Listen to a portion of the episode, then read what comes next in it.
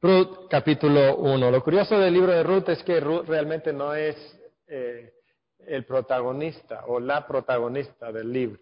El libro realmente pudiéramos ponerle el libro de Noemí, eh, en verdad. Y ella es eh, la protagonista más importante de este libro y, y pues así lo estaremos viendo y estudiando el día de hoy. Vamos a orar de nuevo, pedir la bendición de Dios sobre este tiempo. Padre, sabemos que sin tu bendición, sin tu obra, realmente nada podemos hacer.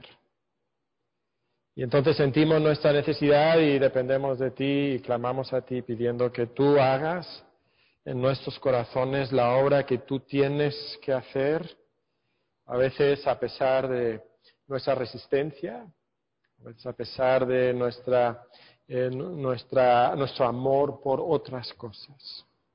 Entonces, Padre, háblanos y transfórmanos el día de hoy en nombre de Cristo. Amén. La cansada mujer levanta la cabeza y mira hacia el frente. El sube y baja del camino polvoriento entre las montañas parece que se extiende hacia el infinito.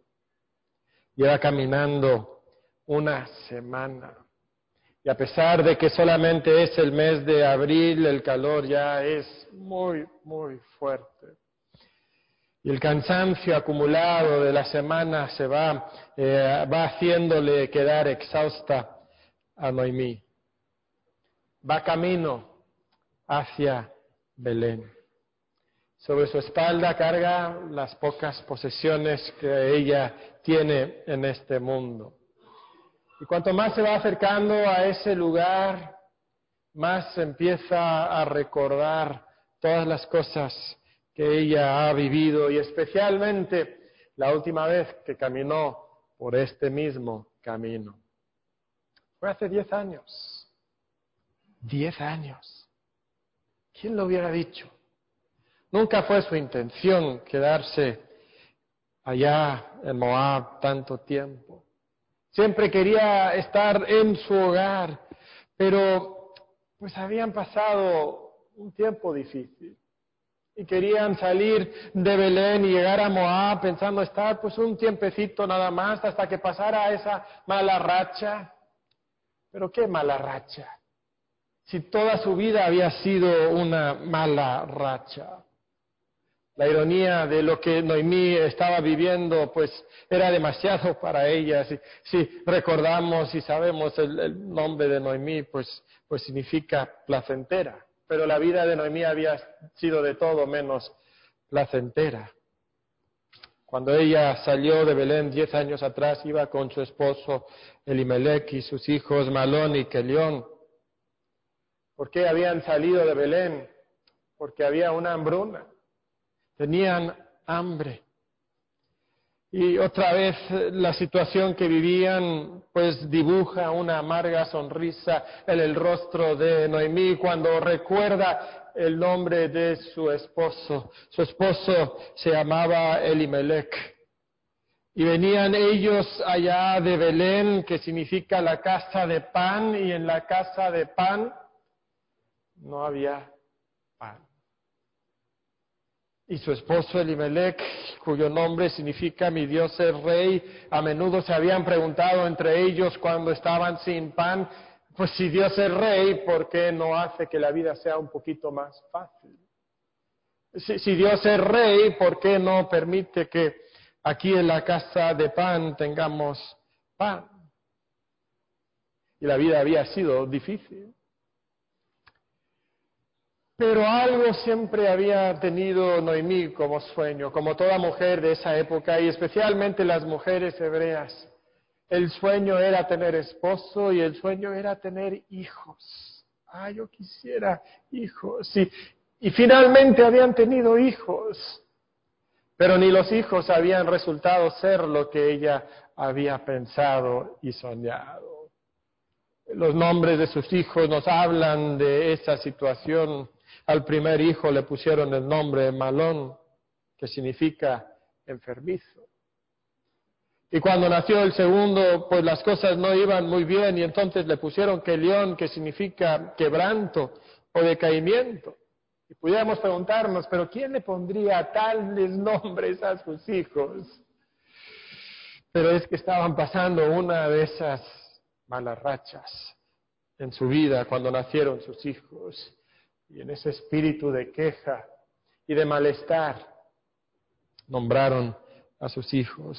Ahora, en gran medida ellos sabían por qué tenían tantos problemas.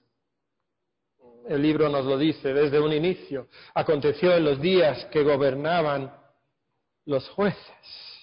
El tiempo de los jueces era un tiempo difícil en la historia de Israel porque cada uno hacía lo que bien le parecía. Nadie obedecía la ley de Dios y entonces por su desobediencia Dios cumplía con sus promesas anunciadas en el pacto de Moisés y mandaba naciones para oprimir a Israel.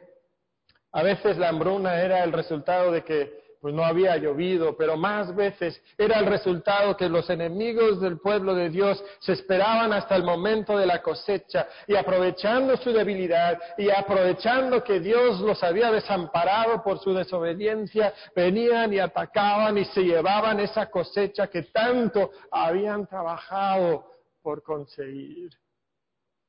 Qué impotencia, qué rabia ver que tu comida, tu grano, se lo llevaba el enemigo. Finalmente Elimelech y Noemí ya no aguantaron más. Es que la situación está crítica. Y por mucho tiempo debatieron si debían salir de Belén e ir a otro lugar para vivir, pero ellos sabían que realmente era el plan de Dios para ellos estar ahí. Era la, tierra prometida y era una tierra buena, era una tierra que con la bendición de Dios podía fluir con, leche y miel, pero, pero es que no hay pan en la casa de pan. Y en esa situación entonces escuchan que, que en Moab las cosas no son tan malas. La situación no está tan complicada. Si, si podían salir de, de Belén y, llegar a Moab, quizás en Moab tendrían descanso y pan. Después de hablarlo y de hablarlo, finalmente nos dice que, que tomaron la decisión de salir. Aconteció en los días que gobernaban los jueces que hubo hambre en la tierra y un varón de Belén de Judá fue a morar en los campos de Moab, él y su mujer y dos hijos suyos. El nombre de aquel varón era Elimelech, mi Dios es rey. Y el nombre de Noemí, de su mujer, Noemí, placentera. Y los nombres de sus hijos eran enfermizo y quebranto, efrateos de Belén de Judá. Llegaron pues a los campos de Moab y se quedaron ahí. Seguramente cuando su familia escuchó que iban a dejar Belén, estaban asombrados. ¿Cómo? ¿Dejar Belén? Dejar la tierra prometida y no solamente dejar Belén, pero dejar Belén era salir de ese lugar que estaba gobernado por la ley de Dios e ir a un lugar pagano donde las personas tenían otras costumbres y otras leyes y adoraban otros dioses. ¿Cómo van a dejar este lugar que Dios ha escogido para nosotros? Pero es que la situación era tan complicada. Entonces, tenemos que hacer algo y tomaron sus pertenencias y caminaron por ese mismo camino y llegaron a Moab y, en Moab encontraron una situación mejor. Ah, todo era más fácil. Ahí en Moab no atacaban los enemigos y no se llevaban el grano y ahí en Moab podían tener pan. Y entonces todo era felicidad. Bueno, por lo menos al inicio. Todo bien, todo bonito. Entonces lo que iba a ser nada más un viajecito, unos meses quizás, se convierte en un año y, luego otro año y, luego otro año y de repente Noemí abre los ojos y han pasado diez años y está viviendo en una casa sola, fría, vacía. ¿Por qué? Porque Elimelech, su amado esposo, había fallecido y fue un, duro golpe, por supuesto, pero de tripas hicieron corazón y, salieron adelante. Y, nos dice ahí que, pues a pesar de que murió Elimelech en el versículo 3, marido de, de Noemí, y quedó con ella sus dos hijos, los cuales pues lograron casarse, encontraron esposas, tomaron para sí mujeres moabitas, el nombre de una era Orfa y el nombre de la otra Ruth y habitaron ahí eh, unos diez años y, y, Noemí ahora estaba contenta porque bueno, su esposo había fallecido pero tenía sus hijos y sus hijos estaban casados y entonces ella estaba esperando esos ansiados nietos que, que, nacerían y tendrían la familia y esos nietos crecerían y, y se convertirían en hombres en ese lugar próspero y, y tendrían todo lo que ella había ansiado y que ella anhelaba tener y Luego la vida le había dado dos mazazos que ella ya no podía superar. Nos dice que murieron también los dos, Malón y Kelión, quedando así la mujer desamparada de sus dos hijos y de su marido. Primero uno y luego el otro. Y el corazón de Noemí se parte.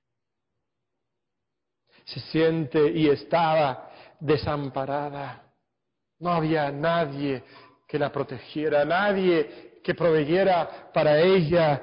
Y entonces, ¿qué va a hacer?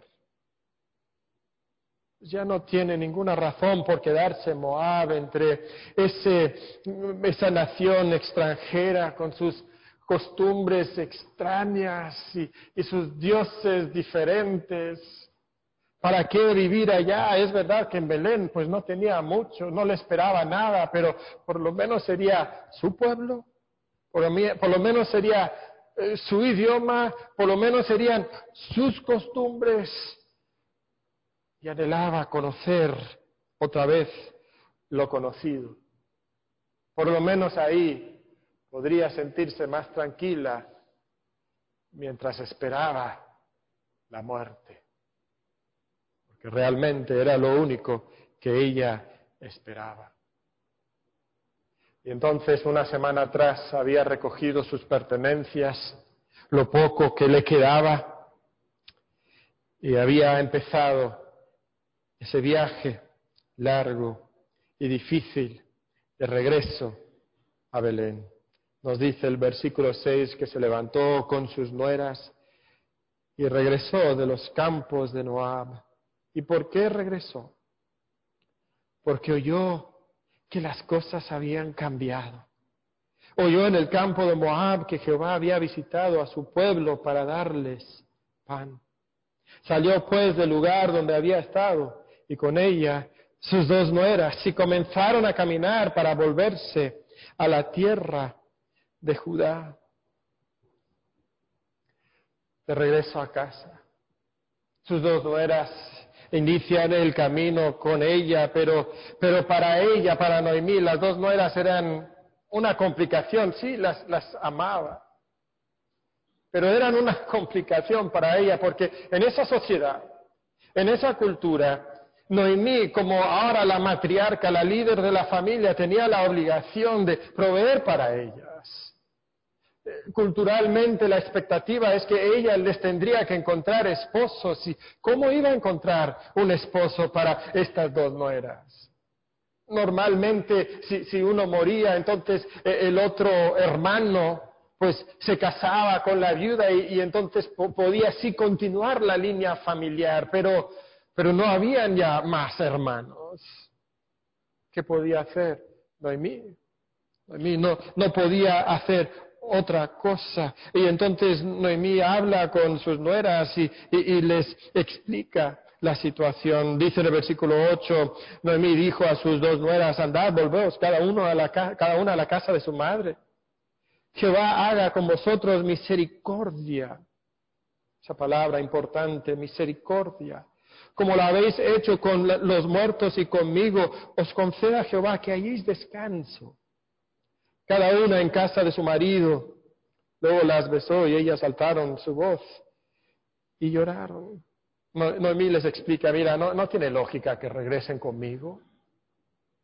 No, hay nada que les espera. Eh, yo sé que Jehová será amoroso y leal con ustedes, igual que ustedes han sido amorosas y leales con, mis hijos muertos y conmigo. Ahora estáis demostrando esa lealtad. Pero mi, deseo para vosotras es que, Jehová os permita tener descanso. Y, lo que eso significa es que vais a regresar a Moab y ahí tenéis probabilidades y posibilidades. Sois mujeres jóvenes, ahí vais a encontrar esposo.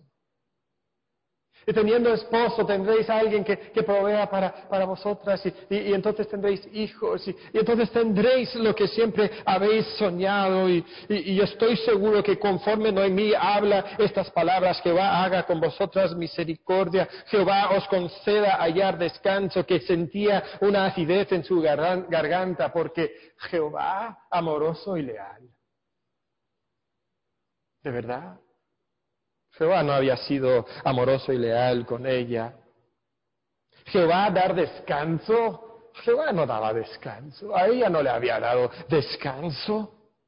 Jehová le, había quitado todo lo que ella amaba. Le había quitado su pueblo. Le había quitado su sustento. Le había quitado su esposo. Le había quitado a un hijo y luego le había quitado a otro hijo y, Jehová le había quitado todo, todo. Pero eran palabras que se tenían que decir. Era una buena mujer hebrea y tenía que decir esas palabras. Y Orfa y Ruth eran buenas mujeres moabitas y, tenían que decir las siguientes palabras también. Ciertamente nosotras iremos contigo a tu pueblo. Sí, sí, vamos a seguir. Noemí se esperaba eso. Si, si no lo decían, serían unas muy malas nueras. Tenían que cumplir, tenían que decir esto, aunque fuera por obligación. Y entonces, por obligación, responden de esta manera. Y, Noemí, sabiendo que iban a decir eso, pues les va a dar la, la explicación, les va a liberar de su obligación de ser leales a Noemí. Porque Noemí sabe lo que Ruth y Orfa también saben. Y lo que todas saben es que regresar a Belén con Noemí es casi garantía de morir solas y abandonadas. ¿Por qué? Porque una vida de descanso, de bienestar para una mujer en aquel contexto, significaba tener esposo y tener hijos. No, no habían empleos para, para, mujeres viudas en aquel entonces. Y para Orfa y Ruth encontrar esposo en Judá era prácticamente imposible. Los judíos odiaban a los moabitas. Había un historial sangriento y violento y cruel entre las naciones. Eh, constantemente había guerra entre estas dos naciones. Regresar a Belén sería morir sola y abandonada. Estas mujeres tienen que regresar a Moab si van a vivir una vida de bienestar y de descanso. Si van a tener alguna posibilidad de salir adelante, tienen que regresar. Y Noemí les da todos los argumentos, les explica en los versículos 11 al 13, les dice, volveos hijas mías, ¿por qué habéis de ir conmigo? ¿Tengo yo más hijos en el vientre que puedan ser vuestros maridos? O sea, no, de, mí no han nacido más hijos y además no pueden nacer más hijos de mí. Esa etapa de la vida para Noemí ya había pasado. Volveos, hijas mías, e idos, porque yo ya soy vieja para tener marido. Y aunque dijese esperanza tengo, y esta noche estuviese con marido y aún diese luz a hijos, ¿habíais vosotras de esperarlos hasta que fuesen grandes?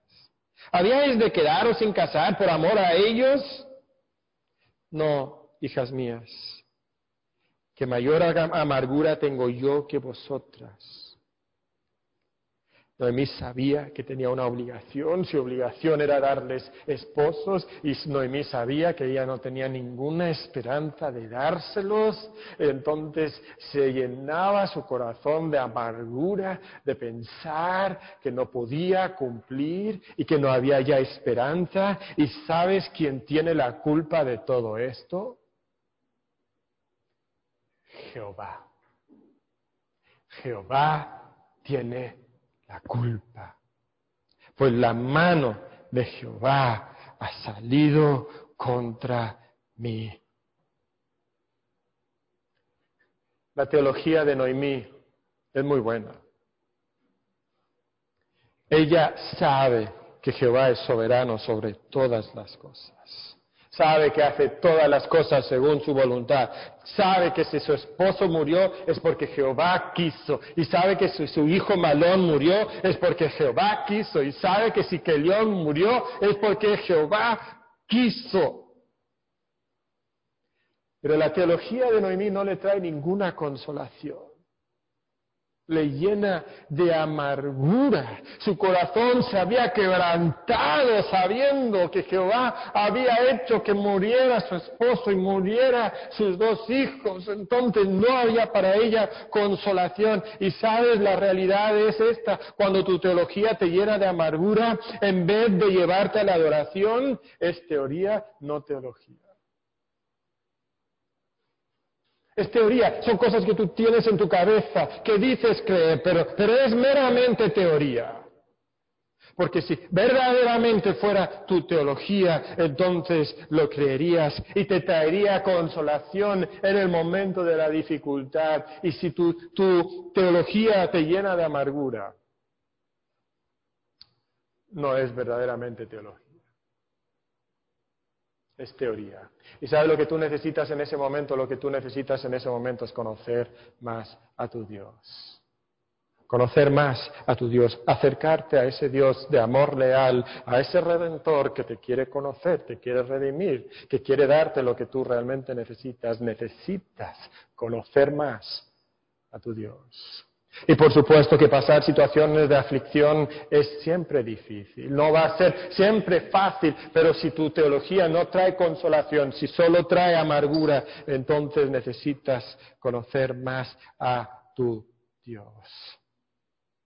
Después de esta amarga declaración de Noemí, de nuevo lloran de nuevo se expresan su lamento y Orfa nos dice el versículo 14 que besa a su suegra y, y, se regresa.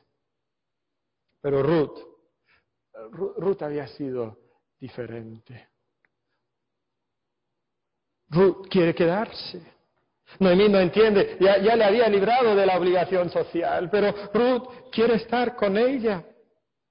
Y, entonces Noemí otra vez argumenta en contra de, Ruth, le dice, tienes que regresarte, versículo 15. Noemí dijo, he aquí tu cuñada se ha vuelto a su pueblo y a sus dioses, vuélvete tú tras ella. Mira, Ruth, ya cumpliste. Ya, ya fuiste leal. Mira, Orfa se regresó a su casa. Se está regresando a todo lo que conoce. Ahí está su mamá. Ahí están sus costumbres, ahí están sus dioses. Regrésate tú también a tus costumbres, a tu religión. Si vienes conmigo vas a un pueblo diferente, con costumbres diferentes, con idioma diferente, con una religión diferente. Vas a ser la extraña, vas a ser la marginada, vas a ser la rechazada. Regrésate, por favor. Yo me pregunto si para Noemí no le fue difícil decir esas palabras se ha vuelto a su pueblo y a sus dioses. Ella era hebrea, conocía la ley de Dios, sabía que solamente hay un Dios y es Jehová, el Dios soberano del universo. Pero la perspectiva de Noemí acerca de Jehová había cambiado en algún momento. No había por qué adorar a Jehová.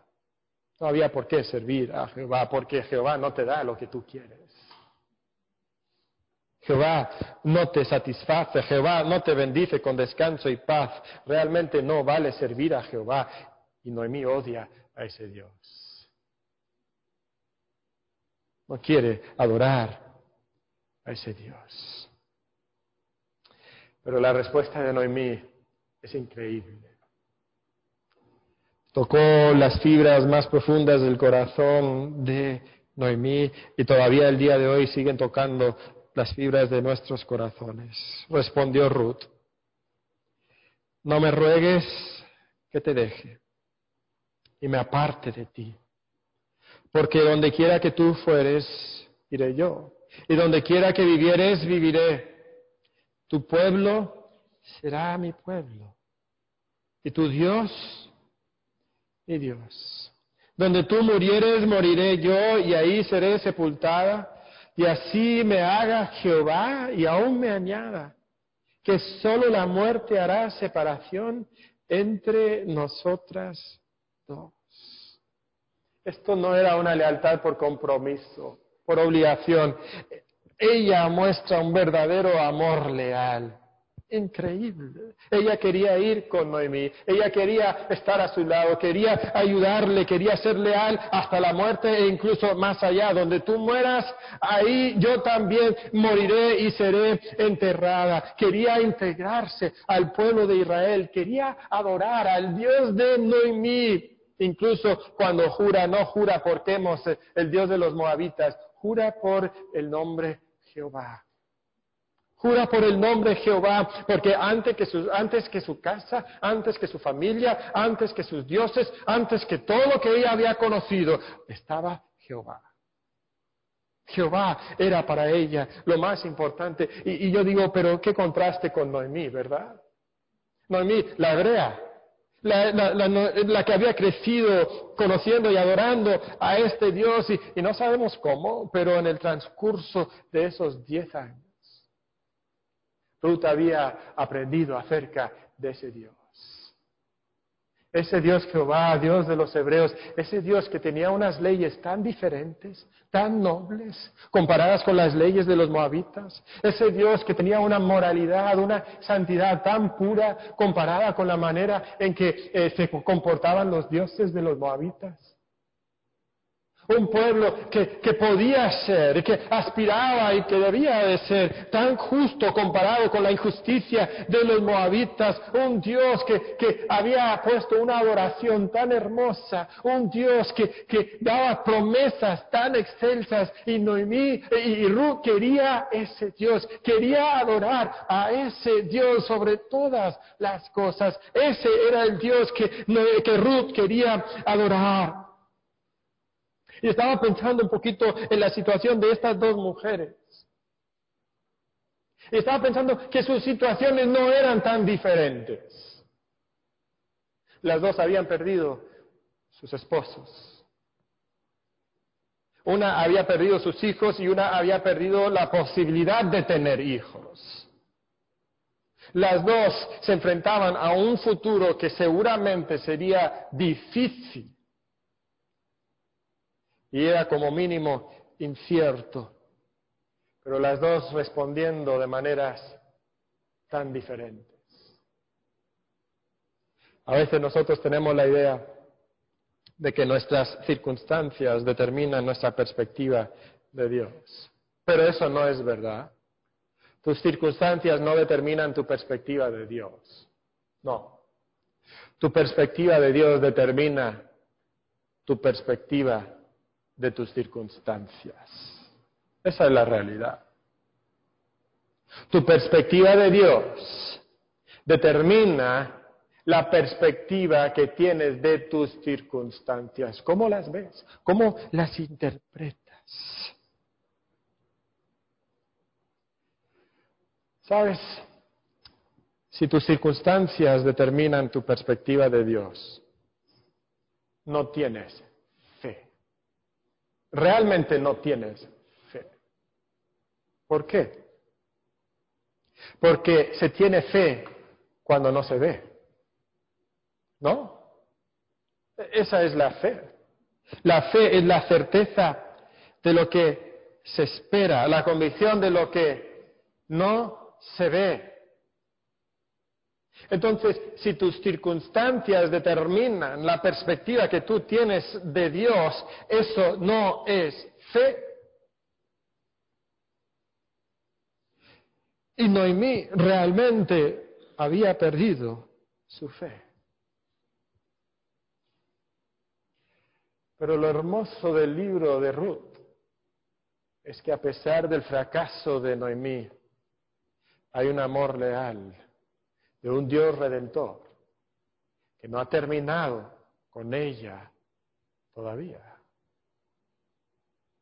Y ahora Noemí va caminando hacia Belén con todo lo que posee, cargado en su espalda. Bueno, y unas cosas que Ruth también había tomado, porque así era Ruth. Siempre ayudando. Siguen caminando y por fin las colinas empiezan a resultarle familiar a Noemí. Ella conoce este lugar, se están acercando. Y finalmente suben por la última loma y, miran hacia abajo y ahí está Belén, el pueblo donde había crecido, donde había conocido a su esposo, donde se había casado, donde habían nacido sus hijos. Y mira el pueblo y, ahora todo es diferente a como ella lo recordaba en esos últimos años antes de que ellos abandonaran Belén. Los campos están blancos para la siega. Los hombres del, del pueblo están trabajando los campos, cosechando el grano. Ella va caminando hacia el pueblo y cuando entra al pueblo, las mujeres dejan sus quehaceres para, para mirar a estas dos extrañas que van llegando a Belén. Es evidente que no son israelitas, van vestidas como moabitas. Y era muy extraño que vinieran moabitas a Belén, y mucho más que dos mujeres solas llegaran a Belén. Y en el silencio le están mirando y hay un murmullo y empiezan a hablar y, y, por qué vienen y quiénes serán y qué hacen aquí. Y luego una mujer dice, oye, pero la, la, anciana, la, anciana se parece a, a Noemí. ¿Te, acuerdas de Noemí, la que se casó con Elimelech? Que, tenían dos hijos, ¿cómo se llamaban? Ah, sí, enfermizo y quebranto. Sí, sí, pero, pero no, no puede ser Noemí, Noemí no sería tan vieja. Esta es, esta es una mujer ya, ya, ya anciana. ¿Cuándo, ¿Hace cuánto que se fueron? No sé, ¿qué, ¿cinco años? ¿Siete? No, creo que como diez años. No, no, no puede ser Noemí, o sea, no, no, no sería tan, tan, tan anciana. Finalmente alguien pues, se arma de valentía y se acerca y, Noemí, ¿e, e, ¿eres tú? Y la misma pregunta para Noemí es como, como un puñetazo en la cara. Ni sus mejores amigas de infancia le pueden identificar. Placentera, ¿eres tú? Y la amargura del corazón de Noemí se desborda. Nos dice el versículo 20, y ella le respondió, no me llaméis Noemí, no me llaméis placentera, llamadme amarga, amara, porque en grande amargura me ha puesto el Todopoderoso. Yo me fui llena, pero Jehová me ha vuelto con las manos vacías. ¿Por qué me llamaréis placentera? Ya que Jehová ha dado testimonio contra mí y el Todopoderoso me ha afligido. ¿Se acuerdan cuando me fui? Me fui, tenía todo. Tenía todo. Noemí, tenías todo. Dices que estabas llena y te fuiste porque estabas vacía, porque tu vientre estaba vacío, porque no tenías comida. Te fuiste porque pensabas que no tenías nada. Ah, pero tenía todo en aquel entonces. Tenía todo en aquel entonces. Y ahora está sola, sin esposo, sin hijos, sin protección, sin provisión, sin futuro totalmente vacía, totalmente vacía. Qué corta es la memoria, ¿no? Qué prontos y buenos somos para quejarnos contra de Dios. Me pregunto cómo habrá sentido Noemí esa noche cuando iba hacia su casa, su antigua casa. ¿La encontraría vacía? O sea, diez años es mucho tiempo. Quizás alguien se posesionó de su casa. Si la casa está vacía, ¿cómo la encontraría? Seguramente estaría muy deteriorada porque pues es que diez años es mucho tiempo. Yo no dudo que esa noche sea donde sea donde Noemí se quedó, amargas lágrimas habrán corrido por su rostro, sintiéndose sin esposo, sin hijos, sin futuro, sin provisión, sin protección, totalmente sola, totalmente vacía. Pero de hecho no está totalmente sola, ni totalmente vacía. El versículo final del capítulo termina con una pequeña luz de esperanza. Así volvió Noemí y Ruth, la moabita. Tenía su nuera. Y volvió de los campos de Moab y llegaron a Belén al comienzo de qué? De la siega de cebada. Había pan. Había pan. Entonces no estaba totalmente sola. Sabes, creo que de aquí aprendemos que cuando estás en la voluntad de Dios, estás más lleno de lo que sabes. Cuando estás en la voluntad de Dios, estás más lleno de lo que sabes, aun si no tienes todo lo que el mundo anhela tener. A veces miramos a nuestro alrededor y decimos, no tenemos nada. Tenemos mucho, mucho más de lo que nosotros entendemos en ese momento. Y muchas veces, como Noemí, por no tener lo que nosotros quisiéramos tener, lo que el mundo dice que debemos tener, nos llenamos de ansiedad y entonces salimos de la voluntad de Dios, pero cuando estás fuera de la voluntad de Dios, estás más vacío de lo que sabes, aun si tienes todo lo que el mundo anhela tener. Estás más vacío de lo que tú sabes. Estás más vacío de lo que tú sabes porque en tu interior hay un hueco que esas cosas que el mundo dice que tú necesitas, que tú debes de tener, que son el secreto de sentirte satisfecho y lleno, que esas cosas no te van a satisfacer. Esas cosas no te pueden llenar. Y ahora Noemí se ha olvidado de todo lo que ella tenía cuando pensaba no tener nada. Y ahora que piensa no tener nada, no se da cuenta de todo lo que Dios le ha dado. Y así termina el primer capítulo con una pequeñísima nota de esperanza. Es un oscuro capítulo. Hablando de muerte, de abandono, de destrucción. Pero para terminar, ¿qué lecciones podemos nosotros extraer de esta historia? Ya hemos sacado algunas conclusiones muy interesantes, pero, pero quisiera destacar varias lecciones para nuestra vida como, aplicación para cada uno de nosotros. Y la primera lección que aprendemos de este primer capítulo de Ruth es que si abandonas a Dios cuando las circunstancias son adversas, no adoras a Dios, sino las buenas circunstancias. Si abandonas a Dios cuando las circunstancias son adversas, no adoras a Dios, sino las buenas circunstancias. O sea, lo que estoy diciendo es que eres un idólatra. E, eso es lo que te estoy diciendo. Eres un idólatra. Noemí era una idólatra. Quizás no adoraba al dios Quemos como los moabitas, pero ella adoraba al altar de un esposo y de dos hijos que le daban una vida tranquila. Ese era el ídolo de Noemí. Para ella el descanso, el bienestar, ¿dónde estaba? Estaba su esposo y estaban sus hijos y estaba en vivir una vida tranquila. En esos hombres estaba su fuente de protección y provisión. Por eso anima a Orfa y a Ruth a regresar a sus casas y a sus dioses. ¿Por qué? Porque ahí tenían mayores posibilidades de encontrar descanso y bienestar.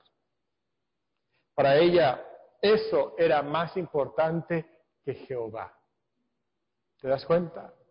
Para ella eso era más importante que Jehová.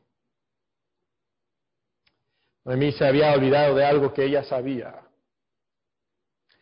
Quizás lo sabía, pero no lo creía en lo más profundo de su ser, y es que el descanso y el bienestar solamente vienen bajo las alas del Altísimo. Solamente ahí. Y sabes que en los momentos de crisis es donde sale lo que realmente creemos. Y lo que salió del corazón de Noemí en el momento de crisis fue una emanación de amargura y de rebeldía en contra de Jehová, a pesar del gran conocimiento que ella tenía. Sabía que era un Dios de amor leal, sabía que era un Dios de soberanía absoluta, pero odia a ese Dios porque ese Dios no le da lo que ella quiere para su vida. Y entonces ella ya no quiere a ese Dios porque ella es idólatra. Esa es la realidad. Y en nuestra vida, hermanos, está la historia de nuestra vida, está las circunstancias de nuestra vida y luego está la verdadera historia. Y la verdadera historia es lo que nosotros creemos acerca de Dios, lo que verdaderamente creemos acerca de Dios, lo que sale en el momento de la dificultad y adversidad. Esa es la verdadera historia de nuestra historia. Y si tú abandonas a Dios cuando las circunstancias son adversas, no adoras a Dios, sino a las circunstancias, sino a las buenas circunstancias. Pero hay una segunda lección que podemos aprender. La segunda lección que podemos aprender es que si abandonas a Dios, no tienes garantía de regresar. ¿Por qué lo digo? Porque hay muchas personas que tienen esta idea de que, mira, yo me la voy a jugar. Mira, yo, voy a salir del mundo y me voy a salir de la voluntad de Dios porque allá afuera voy a conseguir lo que yo quiera y, consiguiendo lo que yo quiera, entonces voy a regresar a, los caminos de Dios. ¿Alguna vez has pensado así o has escuchado a personas así o has hablado con alguien así? Eh, pasa frecuentemente, estamos en una universidad allá eh, sirviendo con jóvenes, jóvenes solteros, jóvenes que tienen la ansiedad de casarse y ¿qué pasa? Cuando no cuando Dios no les da al esposo, la esposa. Ah, me voy al mundo. Ahí voy a conseguir a la esposa, voy a conseguir al esposo y, y luego me la voy a traer. Pero cuando abandonas a Dios no tienes garantía de regresar. Y si regresas, será con profundos remordimientos. Si regresas, será después de una amarga década donde quizás por momentos las cosas iban bien, pero cuando tú pensarás en esa década, lo que recordarás es amargura, muerte, tristeza, dolor, ruina. ¿Qué determina si abandonas a Dios? Tu perspectiva de Dios. Tu perspectiva de Dios. El libro de Ruth nos va a enseñar quién es nuestro Dios. Y lo que nos va a enseñar es que nuestro Dios es amoroso y leal. La palabra misericordia, que se traduce aquí misericordia, es la palabra hebrea gesed. Es una de las palabras más importantes en todo el Antiguo Testamento. Es una palabra que es tan amplia que, una sola palabra eh, eh, española no puede traducirla. En un comentario que leía decía que esta palabra conlleva las ideas de amor, misericordia, gracia, amabilidad, bondad, benevolencia, lealtad y fidelidad. Todo eso en una sola palabra. ¿Cómo es nuestro Dios? Un Dios de amor, de misericordia, de gracia, de amabilidad, de bondad, de benevolencia, de lealtad, fidelidad. Aparece en este capítulo, en el, en el 1.8. Y es un Dios que es leal, amoroso, es un Dios que es redentor, que quiere proveernos de todo lo que nosotros verdaderamente necesitamos. Y si yo fuera a resumir todo el libro de Ruth, pues, pues lo resumo de esta manera. Tu amoroso y leal Dios dará el redentor que proveerá lo que verdaderamente necesitas. Tu amoroso y leal Dios dará el redentor que proveerá lo que verdaderamente necesitas. ¿Qué piensas que realmente necesitas?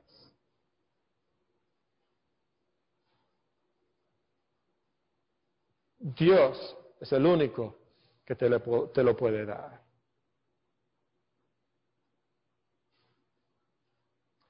Vamos a ver que provee provisión, protección, seguridad y descanso. Protección, provisión, seguridad y descanso. Pero no solamente lo provee físicamente y emocionalmente, lo provee espiritualmente también. Este es el Dios de Ruth. Este es el Dios que Noemí va finalmente a recordar y reconocer.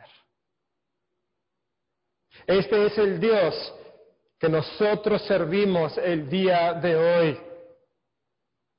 Es un Dios amoroso y leal y redentor. Es un Dios proveedor y protector. Es un Dios que satisface nuestros corazones. Este es nuestro Dios. Y sabes, lo hermoso de este Dios es que se lo provee a todo el que cree. Todo el que cree. Aquí viene una pagana mujer viuda moabita. En la jerarquía social de los judíos del pueblo de Dios no había postura, no había posición más baja que esta. Mujer. ¿Mm? Bueno, ya. Ya. Ok. Pagana. Viuda. Moabita. Sea, ya, no son tres strikes, ¿verdad? Llegó hasta la cuarta. Pero para esa mujer está este Dios, amoroso y leal y redentor. No importa si tú eres una mujer que creció en la iglesia y conoció la Biblia, y que por las circunstancias amargas de tu desobediencia te alejaste de Dios y abandonaste a Dios. Este Dios es amoroso y leal y redentor, que busca que tú también te refugies bajo sus alas el día de hoy. Este es el Dios de Ruth. ¿Cuál es el Dios que tú sirves? Ahora, esa es la lección de Ruth pero esta es la lección de Ruth 1. Y es este. Cuando Dios te quita tus ídolos, estás siendo tu leal y amoroso redentor. Porque solo Él te puede satisfacer. Sabes, a veces Dios nos desgarra el corazón. es como si Dios arrancar a pedazos de nuestro ser. Y decimos, Dios, ¿qué haces? Empezamos a, a odiar a ese Dios. ¿Por qué? Porque somos idólatras. Estamos adorando al altar de, un esposo o de una esposa o, de una vida tranquila o de nuestros hijos o de una buena reputación o, del sexo o de unas buenas amistades o, el dinero o el trabajo. Algunos adoran al altar de, del controlar todos los detalles de su vida y piensan que así tendrán bienestar, pero solamente encontramos ese bienestar bajo las alas del Dios amoroso y leal. Solamente ahí. ¿Qué perspectiva tienes de Dios? ¿Cómo ves a Dios? ¿Lo ves como amoroso y leal? ¿O lo, Dios, ¿O lo ves como un enemigo amargo que da testimonio en contra de ti con todo su soberano poder? Así lo veía Noemí. ¿Qué está emanando de tu corazón en este momento de crisis?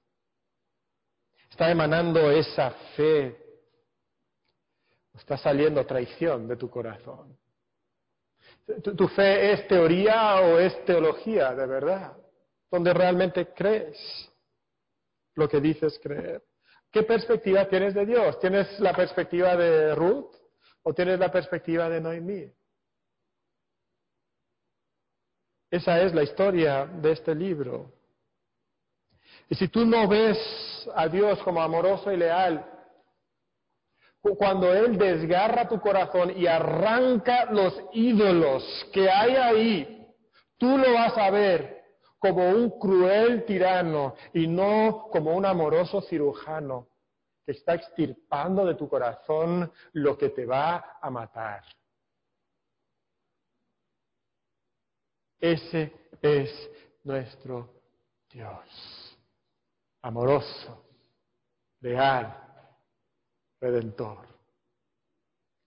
Quizás está arrancando de tu corazón ídolos, pero lo hace para sanarte, lo hace por amarte. Padre, yo sé que entre nosotros hay corazones desgarrados, dolidos y quizás amargados en contra tuya, Señor. Y Padre, yo te pido por esos corazones dolidos. Yo te pido que cada uno de nosotros estemos dispuestos a mirar más allá de las circunstancias adversas y ver, Señor, esa mano amorosa y leal. Padre, no es fácil. Es tan difícil. Pero gracias por la historia de Ruth y de Noemi que nos anima a regresar a nuestro Dios redentor. En nombre de Cristo pedimos estas cosas. Amén.